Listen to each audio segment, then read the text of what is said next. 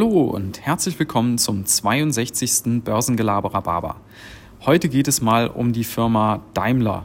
Denn die Firma Daimler hatte diese Woche ihren Investorentag, um ihre Strategie vorzustellen für die Zukunft. Und ähm, als ich die Medienberichte dieser Tage gelesen habe, da musste ich ja schon ein bisschen lachen. Und zwar ähm, titelten da einige Zeit, Zeitschriften und auch im Internet äh, hieß es, Daimler will führender E-Autobauer werden. Und da kam mir, da kam mir das Lied in den Sinn, ihr kennt das bestimmt alle, Dreams are my reality. Ja, also wie, wie bekloppt muss man eigentlich sein, um, um so etwas auszurufen? Wobei ich noch nicht mal sicher bin, ob das wirklich Daimler ausgerufen hat oder ob das nur die Zeitungen äh, draus gemacht haben. Aber schauen wir doch mal drauf. Äh, wie sieht's denn aus mit Daimler? Also im letzten Quartal hat Daimler einen Verlust von etwa zwei Milliarden Euro gemacht. Äh, sowohl die Umsätze als auch die Verkaufszahlen sind stark rückläufig.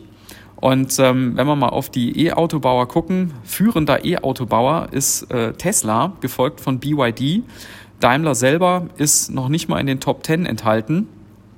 Und äh, da jetzt von, von diesem Ziel, man möchte führender Elektroautobauer werden, zu sprechen, finde ich schon reichlich vermessen.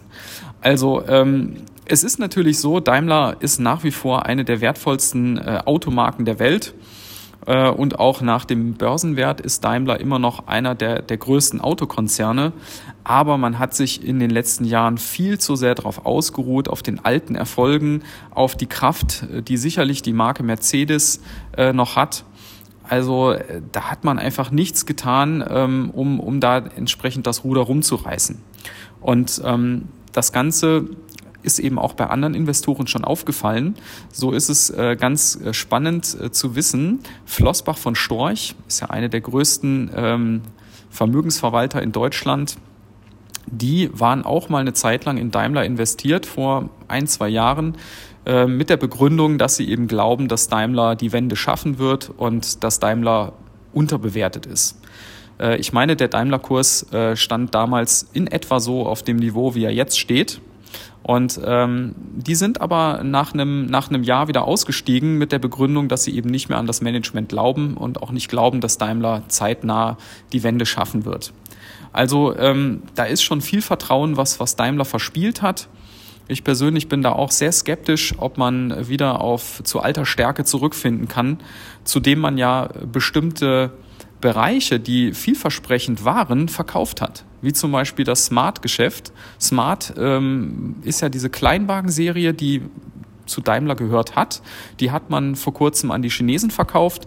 Und Smart äh, ist ja eine funktionierende E-Auto-Plattform, ähm, speziell jetzt für den urbanen Bereich. Und das hat man eben verkauft. Noch dazu kommt natürlich aus Aktionärssicht, äh, letztes Jahr, dieses Jahr muss man sagen, ist die Dividende massiv gekürzt worden. Äh, der Aktienkurs ist seit 2015 im Sinkflug, hat sich etwa halbiert. Natürlich lagen wir zu Zeiten der Corona-Krise im Frühjahr äh, deutlich unter den jetzigen Kursen. Aber ähm, wie gesagt, langfristig, wenn man mal so die letzten Jahre anschaut, war mit Daimler kein Geld zu verdienen. Ja, von daher, ich bin da wirklich skeptisch, was so die, den führenden Autobauer im Elektrobereich angeht. Ich glaube, da sollte man eher auf andere setzen. Äh, aber man weiß ja nie, was das Management da vielleicht doch noch aus dem Ärmel zieht und ob man da mittelfristig nicht doch äh, wieder zu alter Stärke zurückfindet. Man wird es sehen. Ja, in diesem Sinne, ich wünsche euch ein äh, schönes Wochenende und bis dann. Ciao.